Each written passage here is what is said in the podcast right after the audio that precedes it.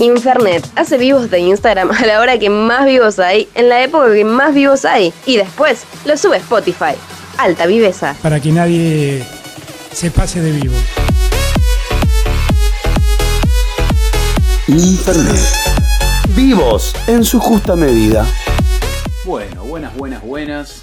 Buenas, buenas. Hola Vero, ¿qué tal? En el día de hoy vamos a abordar una de nuestras flamantes nuevas secciones de entrevistas que es la que se ha dado a llamar consumo problemático, hashtag consumo problemático, y que eh, en el día de hoy va a tratarse acerca de el consumo de literatura en tiempos que son los únicos que hay ahora, los tiempos de pandemia. Eh, así que eh, vamos a hablar con alguien que sabe más, como es nuestra, nuestra sana costumbre. Eh, estamos tratando de imponer esto en el periodismo en general, que es convocar a gente que sabe más para hablar de cosas de las que no sabemos. vamos a hablar con Cecilia Fanti en la noche de hoy. y vamos a tratar varios aspectos de cómo consumimos libros, cómo consumimos literatura en general, pero en particular el objeto libro y lo que eso significa, ¿no? El símbolo del libro, el símbolo también del de el no libro virtual. Eh, ahí veo que Cecilia se ha unido. Hola, Cecilia. Hola, ¿cómo va? ¿Qué tal? Eh, Muy bien. Cecilia Fanti estaba a punto de eh, introducirte al estadio. Cecilia Fanti es escritora. Cecilia Fanti, de hecho, yo tardé mucho en hacer la conexión, pero es escritora de La chica del milagro, también es eh, la dueña de Céspedes Libros. En calidad de ambas cosas vamos a charlar hoy eh, por, bueno, por, sus diversas inserciones en todo lo que es salud. Por sus, También brindamos. Por cómo se inserta en diferentes lugares de la, cadena del libro, ¿no? Entonces vamos a hablar con ella en calidad de escritora, también de dueña de Céspedes Libros, eh, una librería independiente que está en Céspedes 3065. Desde el año 2016, ¿puede ser? ¿O estoy confundido? Bueno, Céspedes abrió sus puertas en 2016, pero yo la compré en agosto de 2017. O sea, yo no abrí Céspedes. ah, ahí va, ok, bien. Yo, evité que Céspedes cerrara. O sea, como cuando, o sea, yo, en, en, octubre de 2016 Céspedes abre en marzo de 2017, en una lectura de Bewart, yo voy a Céspedes por primera vez, conozco la librería, etcétera. En julio me entero que la chica que era la dueña estaba cerrando las puertas y acto seguido la llamé por teléfono y en tres días compré la librería y en agosto de 2017 yo como que tomé el mando de Céspedes eh. este, hasta el día de hoy. Bueno, muy bien. Eh, veo que, es un compromiso con el impulso también el que, el que, el que te llevó. Totalmente. Eh, bueno, eh, como mencionaba un poco en el día de hoy, la idea, bueno, la idea de, de, estas entrevistas de consumo problemático es hablar, problematizar los consumos, las diferentes formas de consumo que tenemos, sobre todo en particular ahora que como está todo tan en crisis, eh, aprovechamos para poner un poco de relieve y en perspectiva estas formas tan naturalizadas que tenemos, ¿no? de, consumir en particular por lo interesante que tiene por la jerarquía, ¿no? Por la, por la, eh, quizás por, por el halo que tiene el consumo de literatura, el consumo de libros. Eh, entonces, si querés, si te parece, yo pasaría a hacerte algunas preguntas concretas y podemos charlar a partir de ahí. Dale. Eh, la primera sería algo más bien mundano, que es cómo le está yendo ahora a la librería. A la librería le está yendo bien. Em, estamos viendo en qué medida recuperamos un mes de puertas cerradas y ningún tipo de, em, de, modalidad. Digo, nosotros no trabajamos hasta que no tuvimos los permisos, no, no trabajamos con retiros, no trabajamos a puertas cerradas, no permitimos que vinieran globos, no despachamos los libros al correo. Digo, nosotros respetamos la cuarentena de rajatabla por una cuestión quizás podemos decirlo de principios, pero nos parecía que, que bueno, que digo, porque digo, como estaba la discusión de en qué medida los libros son o no son, no son esenciales, ¿no? Que como que también termina siendo un poco un truco retórico.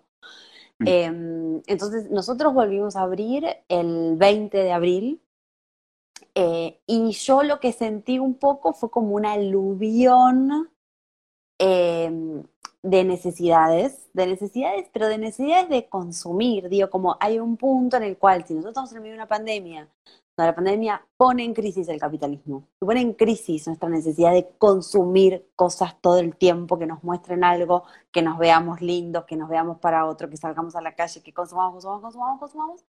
De repente esta pandemia es como, bueno, nada, sos vos, tu neurosis, tu casa, lo que tenés, y la media tiene un agujero, la media tiene un agujero hasta que puedas comprar otra media. Y con los libros pasa un poco lo mismo, digo, como en gran medida tenés o, el, gran, el gran arca, que es Internet, que después podemos conversar sobre la circulación de libros piratas y PDFs y demás, y tenés tu biblioteca. Yo como librera digo, yo estoy profundamente agradecida de que la gente salga como loca a comprarse libros nuevos, me parece genial mantiene vivo el oficio, porque si bien nosotros estamos trabajando por WhatsApp y por redes sociales, seguimos recomendando libros, seguimos invitando a la gente a, a, veces a jugársela, o a veces a cambiar, o a veces si son muy jugados a que vuelvan a leer un libro clásico. Pero también siento que todos, y esto también me pasaba a mí los primeros días, todos tenemos en la biblioteca 10, 5 libros sin leer, mínimo mínimo. Cualquier lector, digo, como tendemos a acumular libros, el que nos regalaron para el cumpleaños y nunca cambiamos, el que siempre postergamos, el que llegamos hasta la mitad y nunca pudimos pasar esa rompiente y nunca le dimos el tiempo. Entonces, digo, como hubo momentos, y digo, como esta pandemia también puso, bueno, revisemos nuestra biblioteca. ¿Qué tenemos? ¿Qué tenemos ganas de releer? ¿Qué tenemos ganas de leer? Yo siento que la aluvión tiene que ver con esta cosa como más desbocada de decir, tipo, ahora puedo hacerlo. Digo, como lo que viene después de cualquier prohibición, digo, como de repente se vendían de a cuatro libros por persona.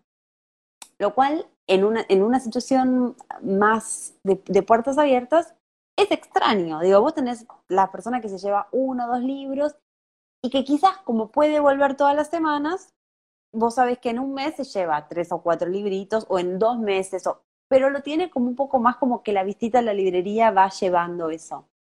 Acá yo siento que hay algo medio como, como de estoqueo, así como tipo haces el pedido al súper una sola vez y te olvidas, bueno, pedís a la librería una sola vez y volvés a pedir el mes que viene. Digo, como recién hoy, por ejemplo, eh, yo atendí a un cliente que me dijo, tipo, bueno, me quedé ya sin libros que les compré, como, como que puedo leer ahora, ¿no? Pero siento que también es un poco eso, siento que, mm, que, tiene que ver con, con, esa posibilidad.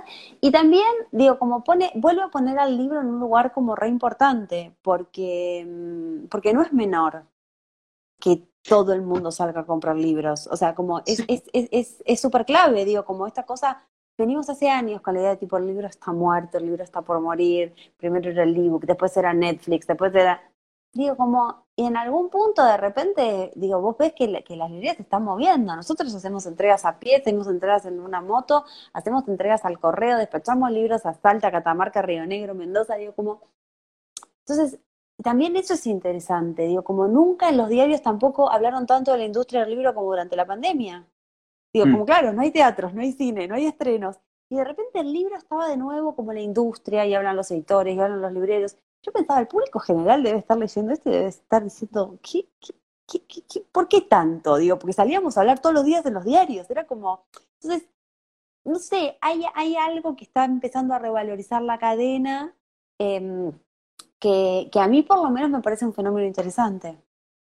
Sí, ni hablar. Bueno, hay una, hay una cuestión ahí que por ahí también podemos volver cuando hablemos eh, de que, bueno, uno de los motivos por los que eh, por los que quería que, hablemos y, escucharte es porque me había interesado mucho las opiniones que habías compartido acerca de lo que fue el PDF Gate, que después repondremos para quienes no estén al tanto de la telenovela eh, facebookiana del momento.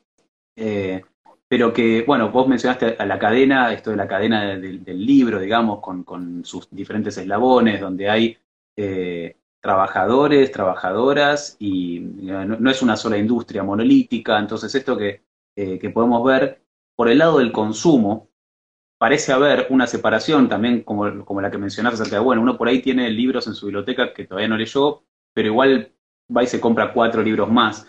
Hay una diferencia entre el consumo del contenido del libro y el consumo del libro como libro. Entonces, quizás eso está diferenciado. Uno lee cosas que no compra, compra cosas que no lee, y la prohibición no fue una prohibición de lectura, sino una la prohibición, digo, la, la, cuarentena llevó no una, a una, una facilitación de la situación de lectura, quizás para mucha gente, sumada a una prohibición de la situación de compra, eh, que, en la que vos también te insertás eh, como, como dueña, pero no solo como dueña, sino diría como, como librera, ¿no? Lo primero que pasó cuando, cuando te conectaste fue que pidieron que hagas una recomendación de libro.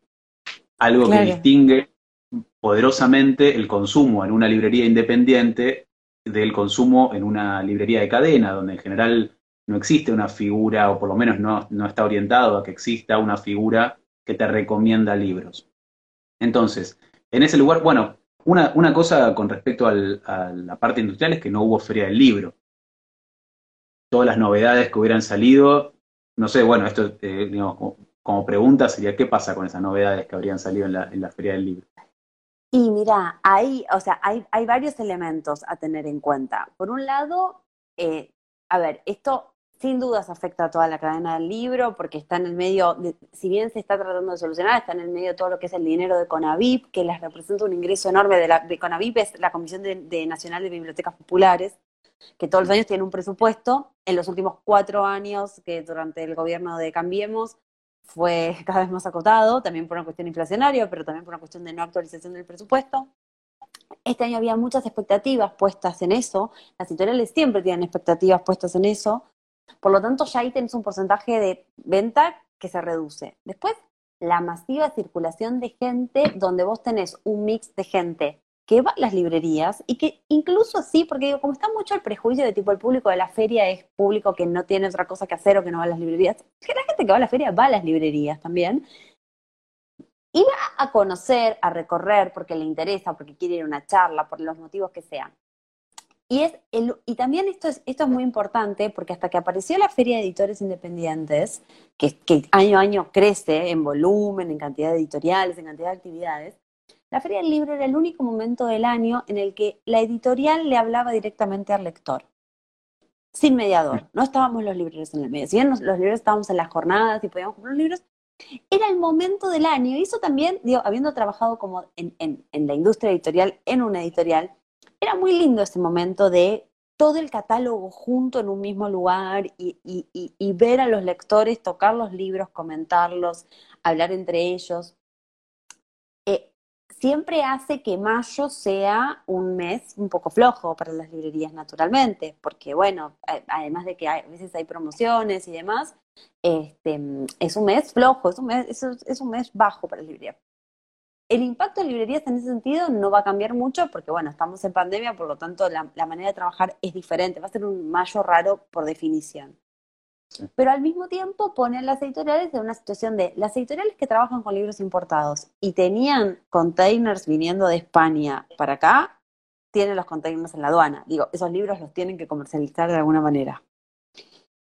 Y las editoriales que esperaban visitas y que esas visitas traccionaran, porque digo, como está claro que muchas veces cuando hay una visita internacional, el libro vende mucho más. Digo, este año creo que venía Cartarescu, ¿no? O, algún, o, alguien así como súper mega importante, cuyos libros trae una editorial española y no bajan de los 1.800, 1.900, 1.600 pesos. Ok, no lo tenés a Cartarescu. Vos estás con Cartarescu adelante, lo acabas de escuchar en una charla, te parece encantador, porque el tipo es encantador. Y digo, bueno, lo tarjeteo, me lo, me lo quedo firmado y este lugar, este momento queda guardado en mi corazón. ¿Qué haces con todos los cartarescos sin cartaresco? Digo, como hay un montón de elementos que, que, que tiene la feria que hacen que un libro se mueva, traccione, ocupa un lugar muy importante en los medios. Eh, las librerías apoyamos la feria, digo, las librerías siempre estamos como ahí poniendo este, los carteles de la feria, invitando a la gente a, que vaya. La feria nos apoya mucho a las librerías, la, feria es como la principal que sale a decir, eh, la, feria está en tu librería todo el resto del año. Este, y después hay un debate que es como, bueno, a veces en general los libreros durante las jornadas tenemos descuentos más importantes para comprar los libros. Eh, y eso no va a estar. Entonces había una discusión sobre cómo se lograba implementar eso. Lo cierto es que las distribuidoras y las editoriales están pasando un momento tan delicado que muchas lo están haciendo, digo, están ofreciendo a las librerías unos descuentos más importantes para que el margen a ellos los ayude a mover mucho más el material y a uno volverlo accesible. Durante un mes vos no tuviste caja, no tuviste flujo de dinero no, mm. no, y, y, vos tampoco lo generaste, digo, no sé, Céspedes tiene un sodero, compra cosas en la librería de la vuelta, compramos el almuerzo, digo, como, como, como nosotros como negocio de barrio ponemos en funcionamiento otros negocios de barrio. Este, y después tenés las editoriales más pequeñas e independientes que tienden a reimprimir o imprimir cantidad para la feria y que se encontraron con, o con libros ahora en las imprentas, o con libros que todavía no, que, que, decidieron no reimprimir, o títulos que decidieron no sacar, o títulos que decidieron patear para adelante. Con todo el sentido del mundo, es un mercado muy enrarecido para sacar libros. Este, pensá que los libros que salieron en marzo tuvieron una vida de 15 días en las librerías para que la gente los tocara, los levantara a la mesa, los mirara, y ahora se reactivó. Entonces es como, mm, digo, como, bueno, creo que la industria toda tiene que aprender a esta nueva modalidad en tanto y en cuanto no se permita otra. Eh, lo que a mí más me, lo más valioso para mí de esta cuarentena es que siento que a podríamos haber estado llorando durante, durante todo este mes y siento que los libreros empezamos a conversar entre nosotros, los editores empezaron a conversar entre ellos, sobre todo los independientes, ¿no?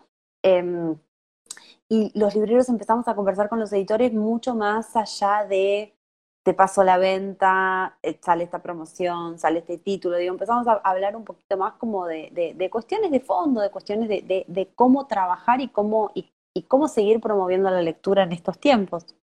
Mm.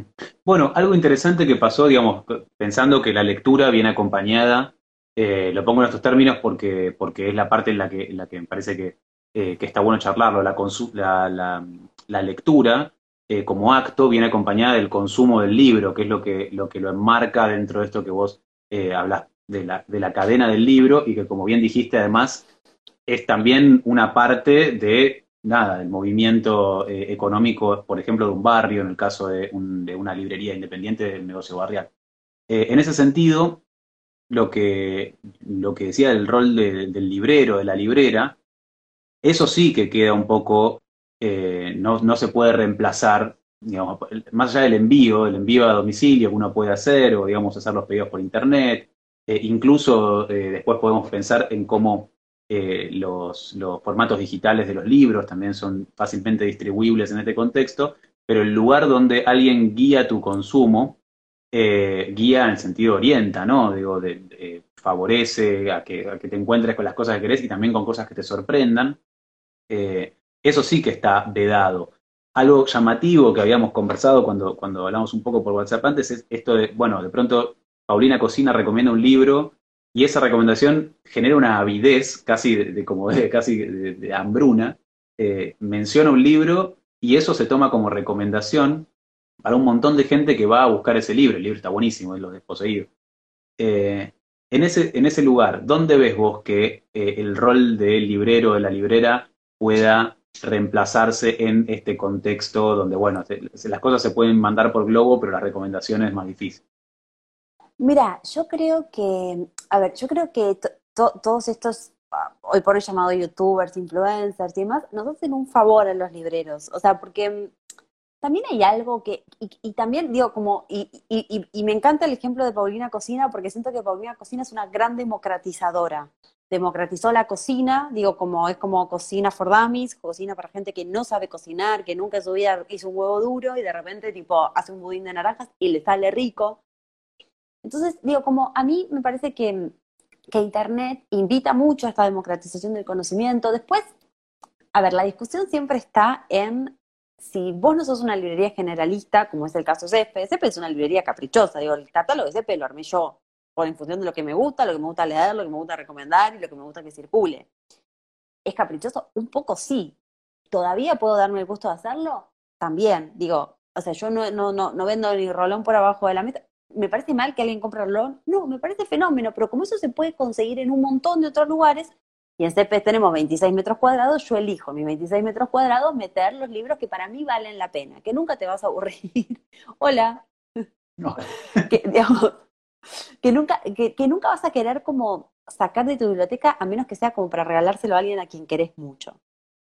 Mm. Eh, entonces yo muchas veces cuando, cuando se dan estos fenómenos, uno se da cuenta primero el poder de Internet y uno agradece también como, como ese empuje. ¿Qué es lo que pasa? Obviamente Paulina Cocina no es librera, no sabe que el libro está agotado hace un millón quinientos mil años y que por lo tanto la gente va a, ir a, libre, a librerías o nosotros vamos a responder un millón de consultas no pudiendo alcanzarle a, eh, al lector su libro. Nada nos molesta más a los libreros que no tener un libro que nos piden. O sea, eso como que es como el, la, gran, la, gran irritación. Por eso en gran medida las editoriales aprendieron a, a, que sus autores hablen del libro por salir a pocos días de distribuirlo. Porque si vos tenés a un autor, te voy a poner, por ejemplo, un autor masivo, pero sin embargo literario, la tenés a Claudia Piñeiro, que tiene un público masivísimo, en un programa de radio, diciendo que su próximo libro se llama Catedrales, vamos a hablar en el pasado. Ella en febrero decía Catedrales. El 5 de febrero, el 6 de febrero yo tenía 200 mensajes en CP preguntándome dónde, si tenía Catedrales de, de Claudia Piñeiro.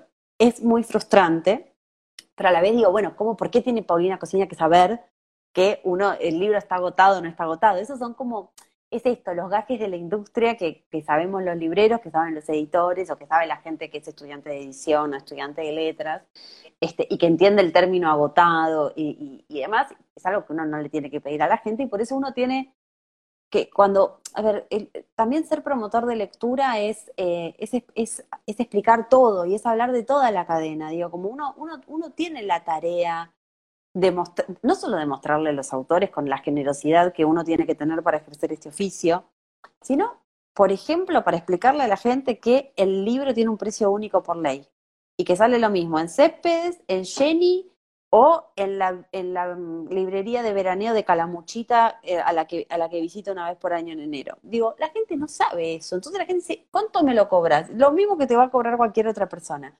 Pero está bien explicarle eso. Digo, como hay algo de, de, nuestro rol como facilitadores, como promotores de lectura, que va, que, que, va en esa línea, que tiene que ir en esa línea. O sea, como, y, no tenemos que revolear los ojos, y no, digo, como, ¿por qué alguien se tiene que tiene que saber cómo se escribe un autor o tiene que conocer a un autor. O... Digo, como a veces hay, hay algo que, mm, que, que, también es un ejercicio de uno, digo, como el ejercicio del librero es tipo, no sé, como nadie se hace librero para llenarse de dinero. Entonces, en gran medida, digo, como ejercerlo con, con, con, pasión y con amor y también con generosidad, que es lo que te está pidiendo la persona. La persona te está pidiendo una, una recomendación. ¿Qué hacemos en estos tiempos? qué sé yo, a nosotros, la verdad, en césped somos pocos, tenemos pocas manos y nos está costando un poco eh, encontrarle la vuelta a hacerlo, no sé, por ejemplo, en redes sociales una vez por semana. Pero no sé, Librería No Tampuán, creo que los domingos a las 7 de la tarde hace un vivo y recomienda libros.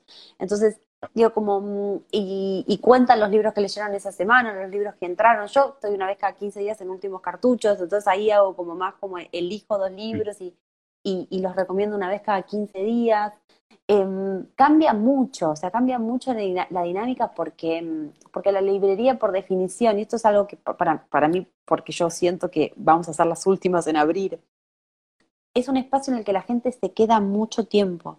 Una librería te invita a quedarte. Nadie, nadie en una librería va a estar ansioso porque te vayas, o sea, y ni vos vas a estar ansioso por irte. Entonces, ahí hay algo que tiene mucho que ver con el tiempo de permanencia en un local. Eh, al cual, bueno, las librerías vamos a tener que encontrar, porque digo, vos te pones a hablar con un, con un, con un cliente o con alguien que quiere hacer un regalo y empezás a, a encontrarle la vuelta a ese, a ese perfil que te está pintando, lo que sea, te puede pasar fácil 20 minutos, media hora. Digo, como sí, si el tiempo de...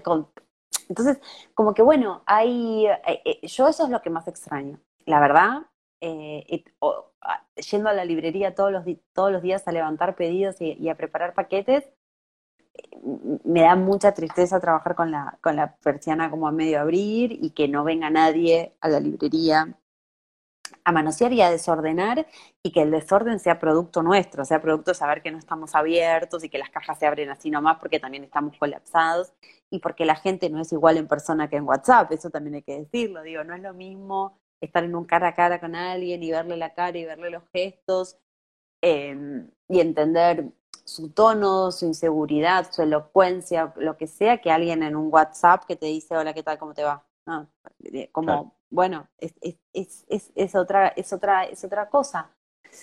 Yo creo que nos tenemos que, que hacer la idea de que el invierno va a pasar así. Entonces hay que enfrentarlo con, nada, con, con, con, con, expectativa y también con, como, con un poco de, de paciencia con nosotros mismos, digo, de, de, la paciencia que nos puede llevar a encontrarle la vuelta eventualmente. Capaz le encontramos la vuelta y la semana se levanta la cuarentena, puede pasar también, qué sé yo. Sí. Bueno, vos eh, de acá, acá mencionaste un montón de cosas que eh, cada una de las cuales es muy interesante para hablar un montón, eh, pero voy a, voy a fijarme en, un, en algo que mencionaste acerca del catálogo de Céspedes, que está hecho, bueno, uno diría caprichosamente o, alrededor de, digamos, de tu arbitrio, ¿no? Como de, de, tu, de alguna manera, de, tu consumo de, libros.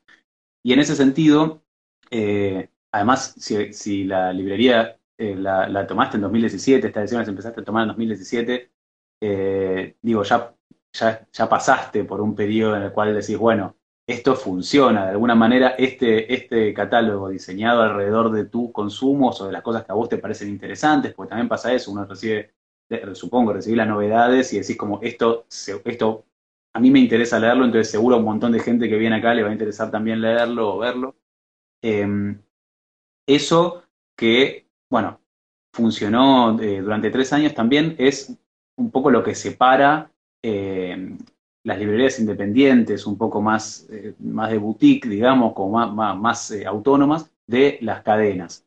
Y en ese sentido, bueno, algo de esto ya, lo, ya lo mencionaste, pero ¿dónde te parece que, digo, conviven los dos tipos de consumo. Hay un tipo de consumo diferente, que es el que se da en Jenis, en Ateneo, en, cadenas de librerías, y el que se da en, librerías independientes que no compiten, sino que de alguna manera son como dos tipos de consumo o tienen, no digo dos tipos de personas consumidoras diferentes, sino dos tipos de consumo diferentes. ¿Vos encontrás eso o encontrás que hay una competencia pues medio desleal, sino la de, la de las cadenas? No, mira, son, son dos, sin lugar a dudas son dos experiencias diferentes. O sea, en términos de experiencia son dos experiencias diferentes, porque aparte Jenny te vende la mochila, el cosito para viajar, los auriculares, la lapicera, el juego de mesa, el cuaderno escolar. Digo, como Jenny tiene un, primero una, una super...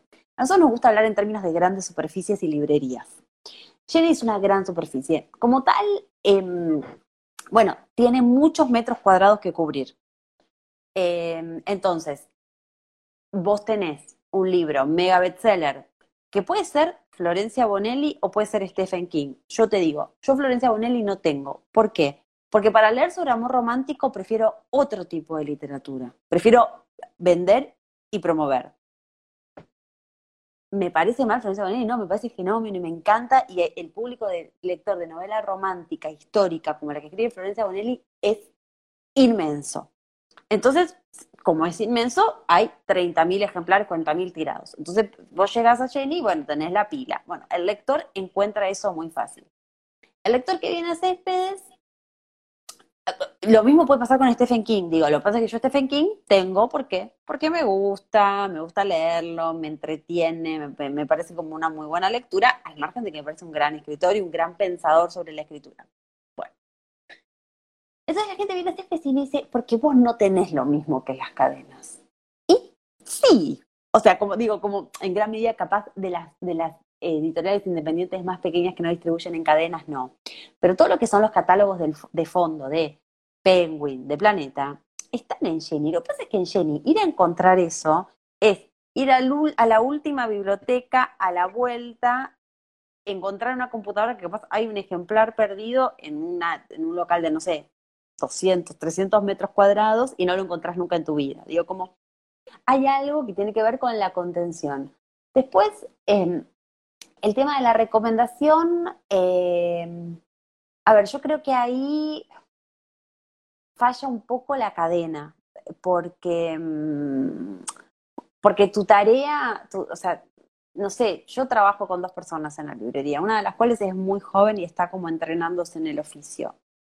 Y la tarea y el desafío hoy es acompañarla y que ella se convierta en una gran librera en el futuro. Digo, pero es, es mi tarea y es mi obligación acercarle lecturas, acercarle autores, contarle cosas que ella me pregunte, estar accesible. ¿Hace eso Jenny con sus empleados? quizás algunas editoriales van y, les hablan de sus libros, pero no todas, y son muchísimas las novedades que salen. Yo no recibo todas las novedades, yo marco, yo marco lo que quiero. Yo no, y, si me mandan lo que no quiero, lo devuelvo, pero también porque no tengo espacio, digo, no tengo lugar ni siquiera de guardado.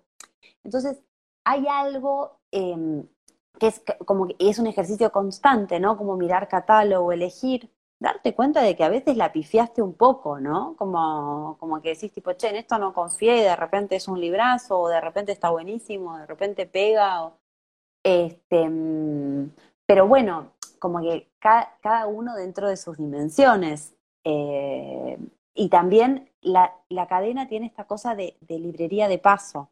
Vos estás caminando por Florida, llegando tarde a tu laburo, y te acordaste que salió un nuevo libro, no sé qué, entras, lo buscas, preguntas tú, llegaste al laburo y cuando te tomas el subte de vuelta ya tenés tu librito abajo del brazo.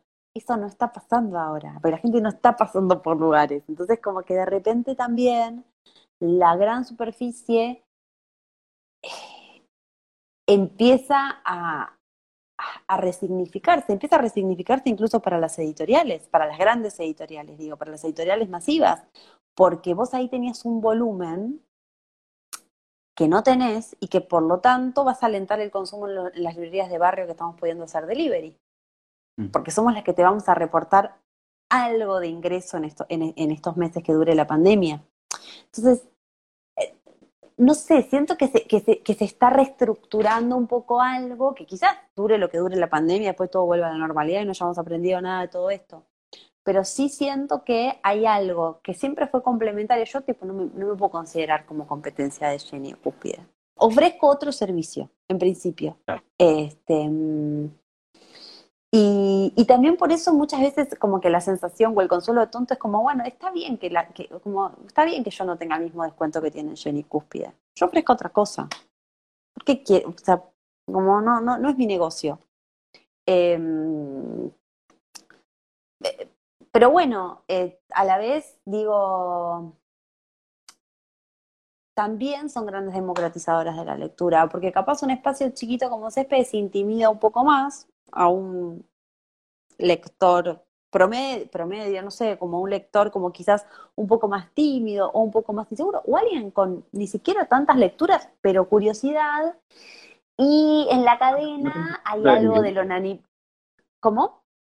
No, que, también, o no tanta cultura de librería, digo, porque por ahí una persona lee un montón, pero el hábito de entrar a una librería, charlar, revisar, no es... Y uno se, sentís más, e, es, como medio, o sea, es como medio la cosa del flaner, ¿viste? Como que vos sos más anónimo en, en, una, en una cadena. Digo, como en Céspedes vos entrás, yo te dejo recontra tranquilo, pero a priori te voy a decir, está buscando, contame, si levantás un libro que me encantó, te voy a decir tipo, che, ese libro está buenísimo, como que hay algo en lo que aparte nunca hay demasiada gente, porque digo, en Céspedes quizás un sábado al mediodía confluyen dos familias y tres personas antes de ir a almorzar, pero si no, hay, hay mucho en la librería del barrio del uno a uno, entonces eso es muy intimidante. Bueno, digo, como las cadenas también permiten que aquel que quiere permanecer anónimo permanezca anónimo este, y haga su búsqueda.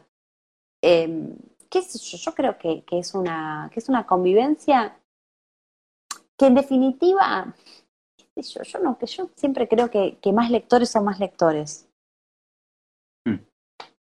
Bueno, hay algo, de, hay algo acerca de esto y con esto eh, te, voy a hacer una pregunta sobre esto y una pregunta más y ya te dejo, eh, te dejo tranquila porque es la hora de cenar en toda eh, Pandemialandia. Eh, una que tiene que ver con esto, ¿no? el hecho de que haya más lectores y cómo eso, más allá de, que, de, una cuestión quizás ideológica, de cómo, bueno, la lectura en sí misma está buenísimo, eh, el, fomento de esa lectura y el fomento de otros canales de difusión que no son, que no están quizás tan regulados por una ley de, demanda, que está también muy influida por la, bueno, por, la publicidad y demás. Eh, hay algo dentro del canal de difusión digital que tiene dos aristas que me parece que son interesantes por su contradicción. Por un lado, hay muchísima distribución en PDF y en EPUB, eh, digamos, no regulada, y por otro lado, nunca se terminó de instaurar una, una industria de editoriales digitales, en Argentina en particular, como que no hay un consumo de EPUBs, de vos decís, bueno, pago 200 pesos por un libro que me sale 500, eh, pero sí que tengo 15 PDFs que me mandaron por WhatsApp y los leo.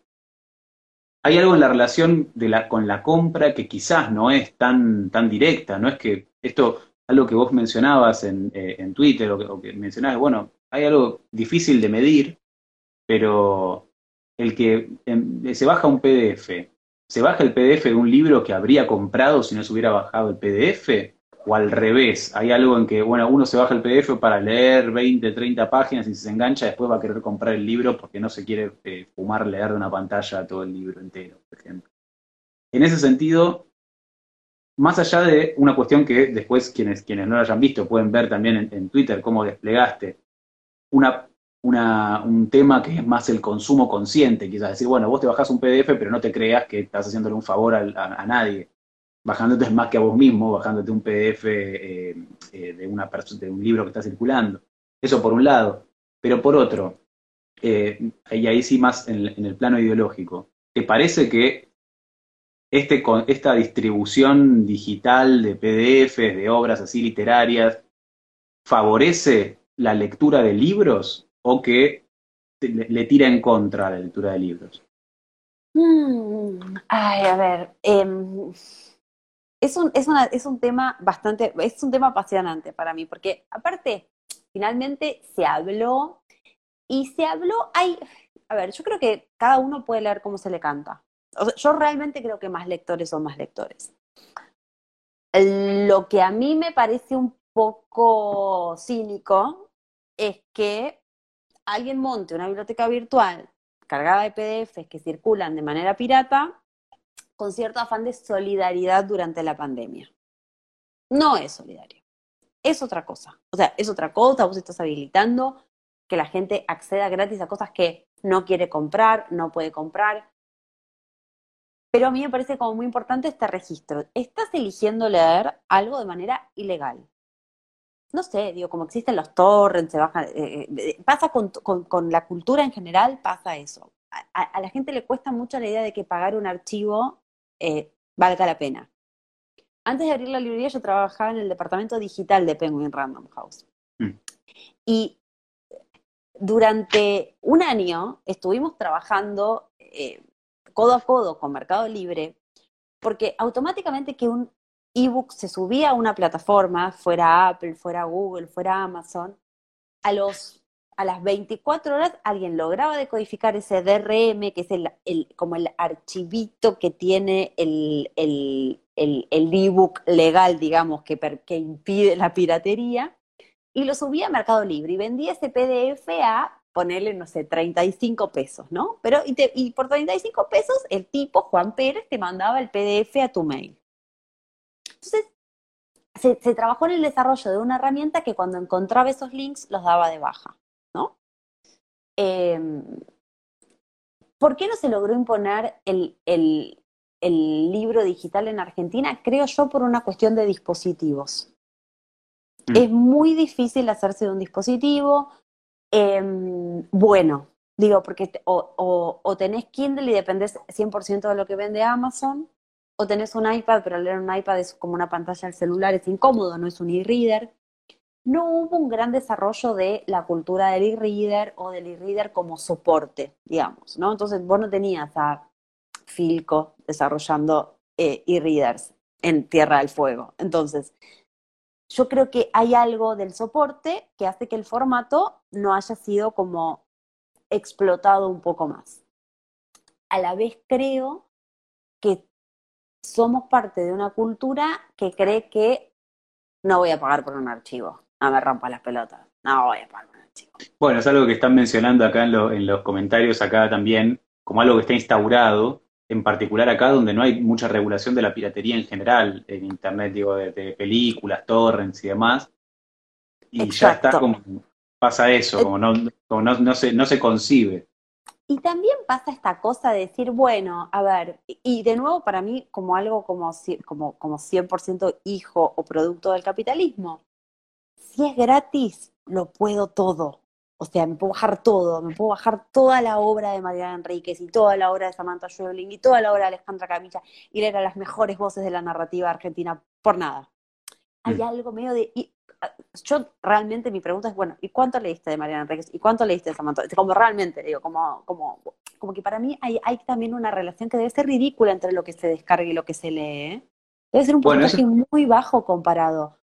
Pero hay algo en el gesto que también tiene que ver con si alguien que se ve afectado por eso, en lo personal, te pide que vos no hagas eso, de lo que ella posee su derecho intelectual. O sea, Gabriela Cabezón Cámara podría haberle hecho una denuncia a la persona que modera ese grupo de Facebook y facilita eso. Porque su derecho intelectual se lo permite. Es su propiedad ese libro, está registrado bajo su propiedad. Están violando la propiedad intelectual de Gabriela. Digo, si nos ponemos en algún punto como tipo recontra normativos, alguien entró a un grupo de Facebook y dijo tipo, che, con mi libro no. Digo, como otro escritor podría haber entrado y podría haber dicho, genial, más lectores o más lectores. Pero ella dijo, no, con mi libro, por favor, no lo hagan. Y explotaron, Sí, ¿no? sí, cierto. explotaron los insultos, explotó. Y explotó que alguien dijera tipo, che, yo quiero eh, hacer valer mi propiedad intelectual. Quiero que alguien me pague por, por, por leer lo que yo escribo, que es mi trabajo. Digo, como, y es válido. Y me parece que la reacción más noble habría sido tipo, che, Gabriela, mil disculpas, esto no se hizo con intención de perjudicar a nadie, entiendo tu malestar, pum, das de baja el PDF. Era re fácil solucionarlo, re fácil. Pero en lugar de, en lugar de eso, escaló, escaló, escaló, escaló. Ahora, qué sé yo, digo, como, no sé, tenés todo Tolstoy para leer, tenés Dostoyevsky para leer en PDF gratis. Digo, hay una cantidad de libros liberados de derechos. Que digo, Mm. como, te vas a meter con la literatura contemporánea, con... Yo entiendo esta cosa de probar. Yo, en una época en la que tenía un poco más de tiempo, era como muy fanática de bajarme como las páginas de, de muestra gratis de Amazon. Amazon siempre te da como un preview del libro. Entonces son, ponele de un libro de 150 páginas, 5 páginas. Y ese preview gratuito que te habilita Amazon es la prueba de tipo, me va a enganchar, no me va a enganchar, finalmente lo compro. Si llegaste a las 5 páginas y está manija, apretás clic en comprar seguro.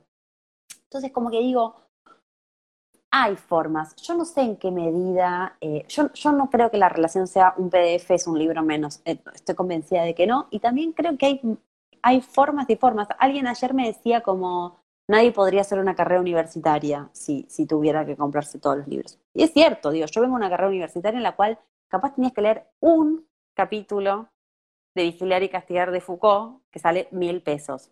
Lo Mm. comprabas en el centro de estudiantes por una módica suma, porque aparte, si también tenías los medios para demostrarlo, tenías una beca, por lo tanto no pagabas nada por esas fotocopias y te habilitaban a estudiar.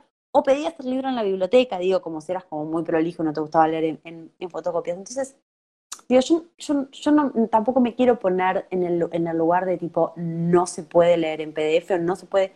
Me parece que los libros de estudio son una cosa y los libros de entretenimiento son otras, sin lugar a dudas.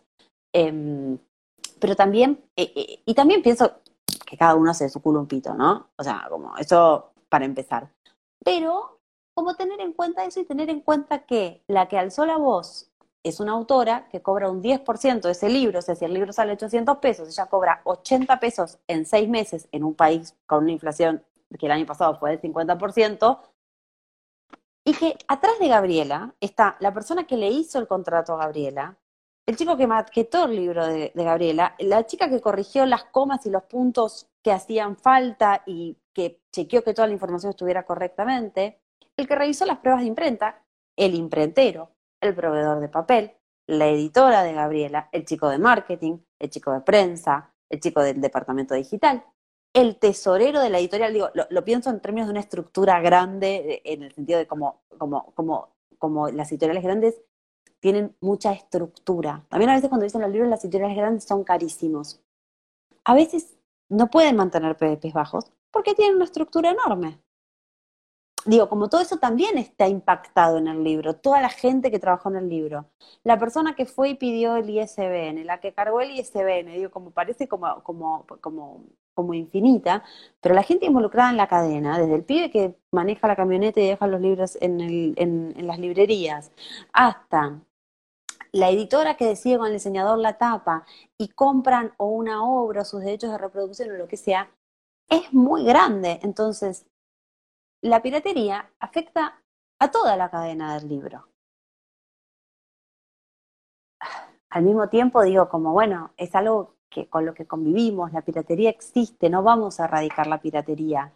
Yo desde mi lugar lo que digo es, bueno, esto está entre nosotros, existe, seamos conscientes de las implicancias que tiene, porque después vos llorás porque la librería de tu barrio cerró, o llorás porque tu librería independiente no puede seguir editando libros, pero eh, te pirateas todo lo que lees. Bueno, digo como esas cosas que en países del primer mundo pasan mucho con Amazon, ¿no? Vos llorás porque tu librería de barrio cierra, pero todos tus libros los compras en Amazon porque o son más baratos o tienen una entrega en el día o lo que sea. Acá, por suerte, la ley del libro nos defiende a, los, a, los, a las librerías pequeñas digo, como la, ley del precio único nos defiende a nosotros, porque si no, Jenny podría vender un libro que sale 800 a 400 sin ningún tipo de problema. Claro, ni. Bueno, hay algo también, eh, quizás, y, con esto ya te, hago una pregunta más y, cerramos, pero eh, lo interesante acá, por lo menos desde el punto de vista del consumo, es perder un poco la ingenuidad, eh, o por lo menos diferenciar entre la democratización de, del acceso al conocimiento, lo que podría ser como pensando en, bueno, las fotocopias en la facultad, incluso las fotocopias de un libro de literatura, digamos, si se utiliza para estudio, lo que sea, ir a la biblioteca pública, la democratización del acceso no es lo mismo que la democratización de la comodidad, donde la democratización de la comodidad por ahí no debería estar tan garantizada por las condiciones, ¿no? Que uno pueda hacer clic y bajarse un libro es una enorme comodidad para la mayoría de nosotros que podríamos ir a buscar un libro o podríamos pagar por ese clic. Entonces quizás esa democratización eh, no, debería, no, debería exigirse como garantía o, bueno, como, como, bien decir, sin, sin refrendar mucho el, eh, lo que pasó en este grupo de Facebook, donde efectivamente Cabezón Cámara eh, pidió que no se difunda su PDF y se armó una bataola que yo no había visto esas proporciones en estos términos y con tanta verbosidad, porque justo además era gente que, que bueno, no sé si eh, baja mucho seguro, pero también lee mucho, entonces como todos los argumentos estaban muy, muy cargados de... Pero aparte, a mí, a mí también lo que me pasa mucho es como tipo la dificultad enorme de la raza humana, ¿no? Por eso llegan pandemias y, y, y mata a miles de personas. De decir, che, mala mía, mala mía, mala mía, todo bien, Mil disculpas. Sorry, Gaby, la verdad. Mala mía, lo hice con buena intención, la gente está aburrida, pensé que estaba haciendo un favor. No, no vi tu lado, no lo vi, no lo vi, no me puse en tus zapatos. Fin de la historia, digo, como es mucho más fácil armar un escándalo y, y bardea, y como, como que es, es, es también esto, digo, como el, la, semana pasada Marina Yuxuk se había enojado con, con, con una nota, con una, una, reseña que había salido de un libro por fácil, porque la reseña era, era, era, era, un poco tonta de lo fácil que era. Y ella dijo como algo así como, como no quieren pensar, como, como, como, como ¿por qué no pueden ver, verlo todo? Sería tanto más interesante y tanto más rico. Entonces digo, como, en este caso es lo mismo, como no quieren tipo como pensar un, minuto y decir tipo, che, bueno, nada, es, eh, es, digamos, la lectura aparte es algo re individual. Digo, como, si ustedes están pensando en términos individualistas, yo quiero leer. Ella también está diciendo, yo quiero ganar dinero con mi libro. Digo, como, como, ¿por qué uno es más válido que el otro? Digo, como, no sé, y también esta cosa como un poco gratis de la agresión, digo, como todo esto como tiene un montón de consecuencias, digo, yo no creo que haya sido gratuito para nadie, no creo que haya sido gratuito para, para, Gabriela que las recibió, y tampoco creo que haya sido gratuito para ninguno de, de los que propugnó todos estos insultos, digo, entonces como que... Quizás hay algo hay algo de la impunidad de quien insulta, pues, digamos, la, la, administradora del grupo, que por cierto, su defensa fue bastante, como ella dio de baja el, PDF, digamos, como otra, su defensa fue por otro lado, no fue por una agresión personal. eh, ahí, digamos, esto ya, ya estamos hablando de los términos de cómo se da un debate también a través de Internet, donde con la misma compulsión con la que se hace clic para bajar un PDF o para comprarlo, digamos, si uno tiene la posibilidad y el hábito, también se hace clic para, para decir una, para hacer para, para, tratar de, para, para buscar la para buscar ingenio también porque como había mucha ingeniosidad puesta al servicio de que bueno uno puede leer eso diciendo bueno son ingeniosos en, en, sí bueno pero en definitiva digo como está esta cosa como como o sea es más en internet está mejor valuado ser canchero que ser sincero ser canchero que ser honesto. Eh, y digo y en definitiva terminamos siendo todos entonces un poco tipo foristas de la nación, ¿no? Digo, como, como terminamos siendo como todas personas destilando odio porque total, el otro está lejos, no lo veo, no lo conozco, no sé nada de él. Y digo, como, bueno, no sé, hay para mí siempre una premisa, porque aparte, también esto, digo, como, no sé, somos todos lectores, somos todos gente relativamente formada, hablemos en los términos en los que podemos hablar, entonces. Digo, como, y pensemos juntos. Para mí no es un debate cerrado, en absoluto. Digo, como para mí esto es algo como que, que, que, que está abierto y, y, y, y, aparte yo soy como realmente una creyente que más lectores son siempre más lectores. Eh, y a la vez me parece bien que, que alguien defienda su derecho de propiedad intelectual. Pero digo, como, como que podría haber sido un lindo puntapié como para pensar juntos y armar un buen debate y, y no una, una, una, seguidilla como de, como de insultos o, o, o, de ataques personales o de burlas, digo, como es como medio el patio del colegio, ¿no? Sí, sí, se dio un poco en esos términos. Eh, y bueno, la verdad es que hay espacios donde sí está quizás más, más avanzado ese debate en lo que fueron los intentos los intentos, digo los intentos porque, porque tuvieron que mutar obligatoriamente, pero editoriales digitales o que tenían de base digital, eh, desde Orsay, digamos, como que en general partían de la liberación de, de, de su producto y más apelar a una, a una especie de... Y, y, muchos tuvieron éxito con esta apelación a decir, bueno, si vos te bajaste estas revistas y te gustaron, eh, Outsider para el caso también, como revista, bueno, sea una revista de base digital, si te gustó, tírate una guita, con, lo, que, lo que puedas, no estás obligado. Pero además, a mí lo que me parece genial es esto, es, a ver, yo como autora, digo, puedo hablar con mi editora y decirle tipo, che, Marina, liberemos la chica del milagro por una semana. Liberémoslo, liberémoslo, la gente está en pandemia, está aburrida, no sé qué.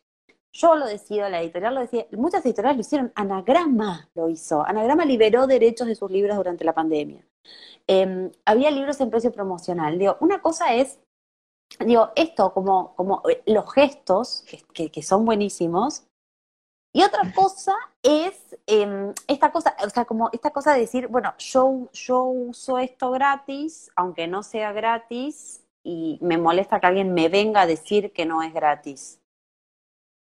Bueno, claro. pero no es gratis. No es gratis. Es como cuando te colas en el tren y viene el chancho. Y bueno, digo, como, no tenés el boleto. Vos, vos, podés viajar gratis, sí, pero si te agarra el chancho, estás frito. Entonces, sí, como sí, que digo. Tiene que haber un chancho.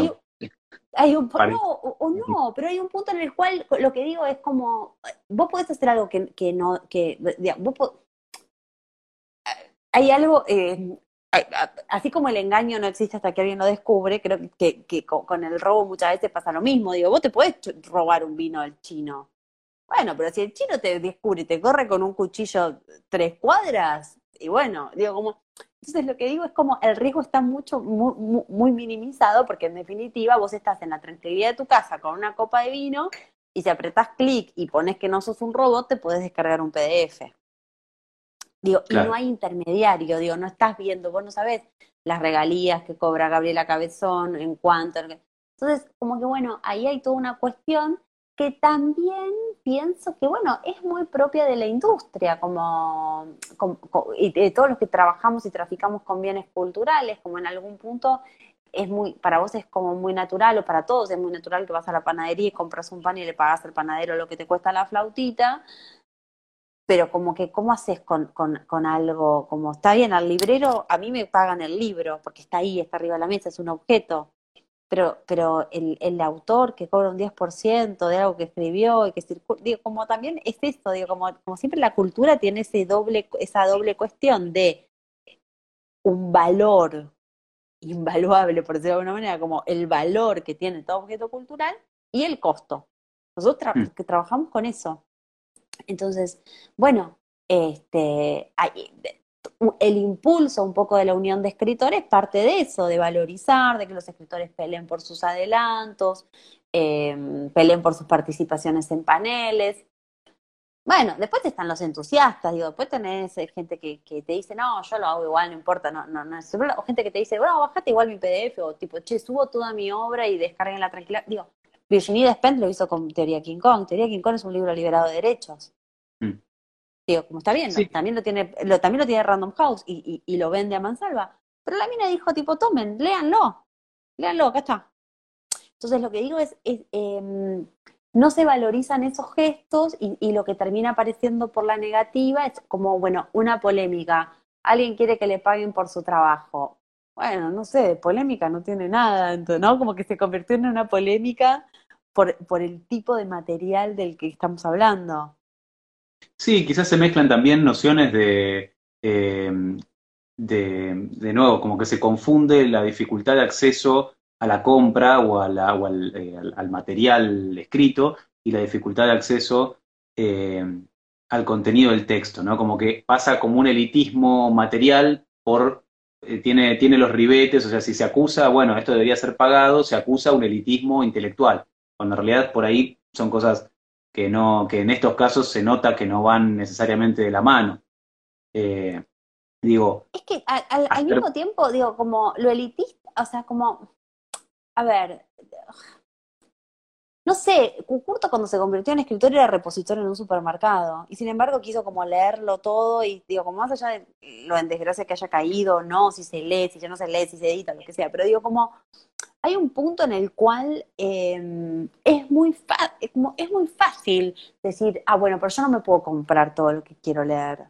Digo, como, está bien, es cierto, los libros tienen un precio pero todo tiene un precio. Como yo te dijera, oh, bueno, pero yo no puedo manejar una Ferrari. Y no, no te da el piné. Tenés una librería en colegiales, qué sé yo, te compras un usadito modelo 2000, más o menos, digo, como hay algo también ahí de lo que tipo tenemos que bajarlo un poco más a la tierra. Y creo que también nos pasa porque siempre hablamos como de la industria, como si nosotros hiciéramos algo como, como diferente o mágico o mejor que los demás. Y en algún punto lo que termina ocurriendo es que un producto que en su comercialización y- y en todos sus puntos funciona de manera diferente a un yogurt, que eso también es algo que la gente de las grandes editoriales a veces tiene que entender, pero que en definitiva tiene un costo, digo, como el, eh, los escritores, ¿qué escritores cobran adelantos millonarios? Digo, Gabriela Cabezón Cámara trabaja de dar talleres, digo, da talleres además de escribir, digo, como, como, entonces, como que mucho o poco lo que le reporte ese libro es de ella. Entonces, como que lo que digo es, también es como medio, es- que a mí me corran con, con, bueno, pero yo no puedo porque los libros están muy caros. Bueno, está bien, pero hay otra manera, digo, como ya vas a llegar a ese libro, no sé, tipo, leíste Mujercitas, leíste Crimen y Castigo, leíste La Guerra y la Paz, leíste Madame Bovary, digo, como no sé, hay una infinidad de cosas que podrías leer antes, digo, como tipo, tanta gana de, de leer tenés, como, como, no sé, como que en algún punto me termina como agarrando una cosa donde es como, mm, es el, qué sé yo, está, diseñado así, hay lecturas colectivas. Yo cuando tenía 14 años y no, me podía comprar Harry Potter, me juntaba con una amiga a leer Harry Potter, que ella sí se lo podía comprar. No sé, como que es fácil, es fácil acusar al otro siempre o, poner el problema afuera en lugar de como pensarlo uno. Y todo esto que te digo, lo estoy, como te lo digo mientras lo pienso, digo, como, como yo tampoco tengo cerrada esta discusión, pero siempre creo que ay, se, perdón, O sea, como que- interrumpo, se, se está por cerrar, Sí. dice que quedan 5 segundos. 4, 3, Ah, bueno, esto es cataclísmico. Volvemos a abrir el directo. Es muy, es, es, eh, como, eh, llega el, el aviso de que queda poco tiempo, llega cuando quedan 30 segundos, te da un cachetazo de, de mundo ahí. no sabía, aparte a mí no me parecía nada. No, me pareció a mí que decía quedan 5 segundos y me dije, uy Dios, ¿es Alberto? Me está diciendo a mí, tengo que salir, tengo que no salir. Con su dedito, con su dedo, con el, es el dedo de Alberto. terminen ese Instagram Live y vayan a comer. Eh, sí, de hecho, eh, a eso, a eso me remito porque se nos fue un poco al show y la verdad es que hubo un montón de temas que estuvieron muy interesantes que a mí me gustaría que podamos hablar en otra ocasión también. Sí, perdón, Eh, yo muchas soy muy charleta. So- soy No, muy es que charleta, como también- que me das cuerda y es como tipo. me no queda rebotando un montón, un montón de estos temas me quedan rebotando porque además todos, digo, yo tratando de pensar en el recorte de cómo pensarlo desde el consumo, un montón de estas cosas tienen, eh, nada, eh, vale la pena hacer este, digamos, este, este rosario de todo lo que está detrás de, eh, un consumo como el de los libros, en donde además se mezclan tantos tantas dimensiones, ¿no? Porque no solo está la cuestión comercial, del acceso material, de las posibilidades de cercanía, lo que sea. Eh, Perdón, perdón, pero alguien preguntó. Perdón, si un amigo compra un ebook y me lo pasa, ¿también está mal? Bueno, qué Sí. sé yo. Si compra Amigo. el material y lo pasa, eh, Si te pasa su Kindle y te lo presta por una semana y vos lees de su Kindle, no. Si rompe el archivo y te lo comparte, ahí está un poco mal. Sí, está mal. Está mal, no decirlo como es. Está mal. Está mal en los términos, en los términos en los que estamos planteando la discusión, está mal. Bueno, Este, Eso- eso- los términos de la discusión son, tienen esta complejidad que es tan interesante en que justamente, como decís, no es un debate cerrado, no, se, no, no tenemos eh, autoridad o no tenemos ni, digo, no, no podemos referirnos a ninguna autoridad desde la cual decir esto está bien, esto está mal, hasta acá está bien, hasta acá está mal, podemos compartir eh, esta traducción de hace 10 años de un autor muerto hace 100, mm, pero el traductor queda como, todos, todos, todos grises, estamos- todos grises, eh, y justamente es interesante, quizás, si nos paramos como consumidores eh, de literatura, de libros, pararnos como consumidores sin eh, tanta ingenuidad, ¿no? Como conociendo algunos de estos de, de- de Para estas mí, Está bien pensar siempre lo que uno consume, digo, como, no sé, en, en el viejo mundo, toda persona que viajaba compraba remeras baratas en H&M, porque estaba bien y porque te- por 10 dólares te compraba cinco remeras. Bueno, estas cinco remeras significan tipo cuatro niños de tres años en una choza en Vietnam cosiendo tu remera. De hecho, ese va a ser el tema que- de la semana que viene, por cierto. El Bueno. consumo de ropa va a ser el tema de la semana que viene por este tipo de, de- aspectos. A lo que voy es, o sea, fenómeno, listo, o sea, está buenísimo. eh, te- ten en cuenta que eso tiene consecuencias. ¿va? Está, está buenísima la remera de H&M, es barata, el algodón es bonito, todo, todo, todo, todo. Pero es eso, digo, como, creo que es in- incomoda, incomoda ver las problemáticas de los consumos, incomoda ver la dinámica en la que estamos todos inmersos, porque bueno, nada, capitalismo, acá estamos viendo, viendo qué hacer. Eh, Mark Fisher se suicidó, por lo tanto, como que en algún punto, eh, como que bueno, ya sabemos que la salida no, no, no, no parece estar como muy cerca, ni ser muy buena. Entonces, entonces, lo que, a lo que voy es, y, creo que incomoda, y creo que lo que lo, lo que pasó es que uno tiende muchas veces a callarse para no generar incomodidad, y que lo que pasó en el caso este de los PDF fue que Gabriela se animó a hablar, se animó como a decir algo incómodo, y esa incomodidad tuvo las reacciones que suelen tener las incomodidades, que es que en lugar de, de, de, de invitarnos a pensar y a decir, bueno, che, está pasando esto, esto y esto, es como tipo, eh, vos sos una botona, estás con la federal, anda, anda a publicar con Random House. Digo, como empezamos a discutir unos términos de, cha- de, de, de chanta, de cancha, eh, como, como, como, como, como, muy, muy fáciles. Entonces, como que lo que digo es, eh, en algún punto es todo lo mismo, como, como eh, me encanta esto, me encanta como la invitación a pensar las problemáticas, a- de- las problemáticas de los consumos, que los hay, que los tienen, porque son, porque son excesivos, porque digo, vivimos en un exceso y ahora, bueno, medio como que la pandemia nos puso en, en, en otro tipo de, contexto y nos están invitando, pero me parece que está bien como, como, como pensar eso, digo, pensar cuando te estás bajando un libro gratis, que bueno, que hay un montón de gente en la cadena del libro que participó en que ese libro llegara al mercado, en que alentó a que ese autor se diera a conocer, en lo que fuera, que no está cobrando un peso. Mm. Está bien, digo, eso es, es, digo, como mm, eso, eso, como eso es lo que me parece, me parece como muy interesante eso. Y después es infinita, la, es, es infinita la conversación porque yo creo que nada está cerrado y que, mm, y, y- y que esta conversación quizás en dos meses cambie el contexto y cambiamos nosotros y, y, y- así, hasta el infinito. Digo, como no sé, eh, como capaz en dos meses aparecen los herederos de José Hernández y les piden regalías a Cabezón Cámara por haber usado como, como, como germen de su historia, qué sé yo, no sé, digo, como, como que el devenir es como, como, como un misterio en, en, en este sentido, pero, pero, pero sí me parece que está bien como, nada, invitarnos a todos a, que sea menos fácil, a pensar un poquito más. Sí, sí, bueno, me gustaría invitarte en, otro día también para, hablar de algunos aspectos más de esto, quizás también por el lado de, digamos, vos mencionaste eh, tu paso por las editoriales y hablamos sobre tu, rol de librera, no tanto quizás con el rol de autora.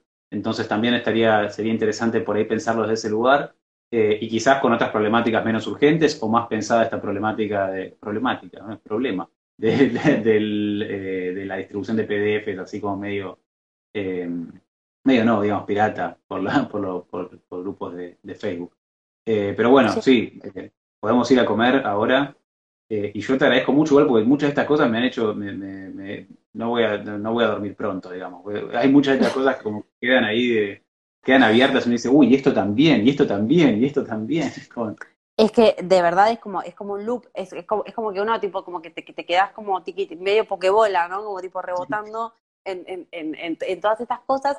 Pero, y por eso yo también ayer, esto con esto, con esto ya nos vamos a comer, pero por eso yo también ayer hice el, hice el hilo de Twitter, porque digo como está bueno ver que hay un montón de gente involucrada y está bueno ver como más o menos pensar en números y en términos. Digo, como qué pasa, de dónde sale que un libro cueste 800 pesos, cuáles son todas esas variables, qué, qué, qué está ahí, qué es ese cóctel mágico, qué implicancias tiene. Digo, como, como esto, como para invitar a pensar. Después el que quiera leer eh, digital y pirata lo va a seguir haciendo y bueno, el mundo tal como está concebido se lo, habilita. Entonces como que bueno, nada, también es, es eso. Y también es como, bueno, ¿cómo incorporás eso, no? ¿Cómo incorporás eh, esa diferencia? ¿O por qué Spotify tuvo éxito como suscripción, pero ninguna biblioteca virtual y digital tiene éxito como suscripción, como modelo de negocio? Digo, como si lo pensás de un modelo de negocio. Bueno, no sé, esto se sigue como, es, es rizomático. Bueno, una, eh, antes eh, comentaban también la comparación con el tema de la música. Ahora está alguien preguntando si se puede consumir responsablemente o siempre uno peca de ignorante. A mí me parece que el tema está más en el pecado, en la ignorancia. Eh, me parece que. No sé, la, moral es una mierda siempre. Claro, pero no podemos, no podemos escapar del tema del consumo, es medio difícil. Pero bueno, supongo, este, nada, es, siempre es interesante pensar en, en, en ignorar menos, ¿no? Entonces, digo, consumir, vamos a seguir consumiendo estamos, estamos enmarcados en eso, ignorar menos detrás del consumo. Eh, es que me parece que es eso, es como, vos, que, o sea, como es esto, nadie le va a, es esto, nadie va a venir a, decirle a alguien, tipo, no leas pirata, o sea, o, sí, y me parece que si un autor te está diciendo, por favor, no leas pirata mi libro, porque estoy haciendo valer mi derecho de autor, leas, ¿sabes qué? Nada, tenés razón, pum, no sé, tipo, y, cuántos más había en ese grupo? ¿Cuántos PDF más? ¿2000? Bueno, elegí entre los 1999 que quedan de eso, digo, como me parece que también eso es como ser responsables, también eso, digo, como estamos todo el tiempo hablando de responsabilidad afectiva, responsabilidad de todo, bueno, digo, como también hay que ser responsable y consecuente también em, en, con las cosas.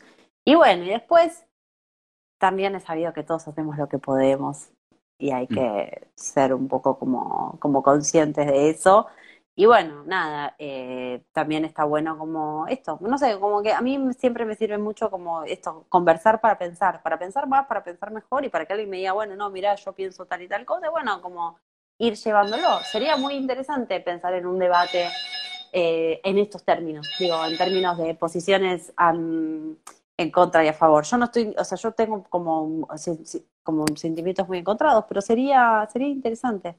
Y así como el año pasado se hizo el, debate a favor y en contra del lenguaje inclusivo entre Starlo y Kalinowski, bueno, digo, como, y eso sirvió para pensar, y los dos pensaron en función de la postura del otro, bueno, pensar esto, pensar, bueno, a ver, yo digo que es democratización por tal y tal y tal cosa, y yo digo que me le estás cagando el trabajo a la gente por tal y tal otra, y empezar a, a darle un poco más de visibilidad a la vez, qué sé yo, los lectores quieren saber de este debate, como que no, no sé, como que pienso que es algo como también en definitiva tan chiquito que si yo lo llamo por teléfono a mi papá me va a decir, ¿qué?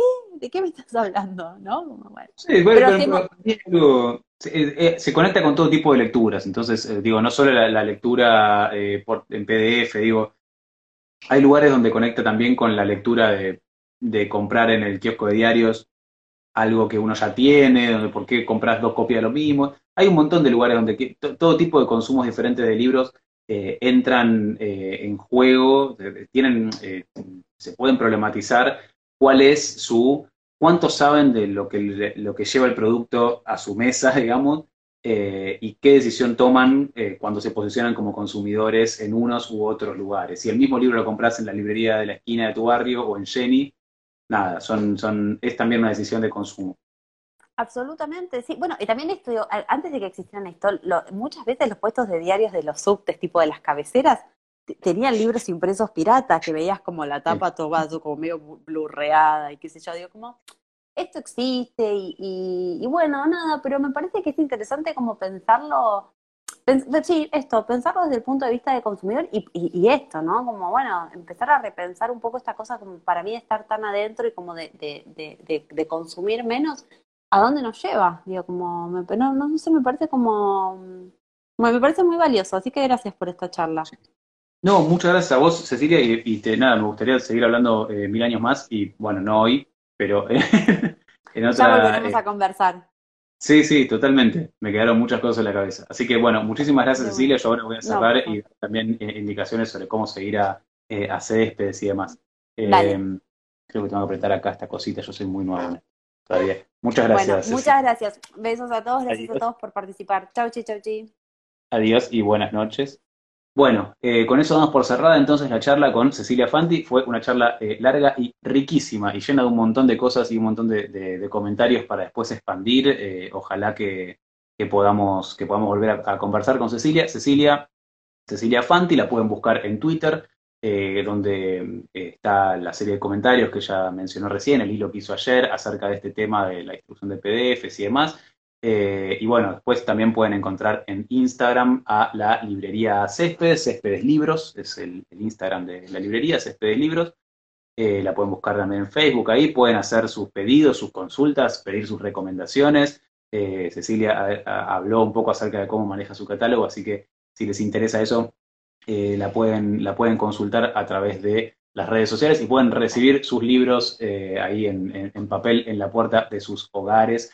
Esta conversación que hemos tenido con Cecilia eh, va a estar subida en este Instagram de Infernet, Infernet la radio, durante 24 horas y después va a pasar a ser formato de audio y va a estar en Spotify. Así que va a estar por ahí si quieren, si quieren volver a escucharla. Muchas de las ideas que dijo eh, van más allá de este último tema que estuvimos charlando, para quienes se hayan eh, unido al final. Hablamos acerca del tema de los PDFs, pero antes de eso hablamos acerca del consumo de libros en general, de las diferentes maneras de consumirlos, librerías y eso. Eh, y bueno, busquen el canal de Spotify, hay un montón de cosas que tenemos ahí, no solo entrevistas, sino un montón de producciones de ficción y demás.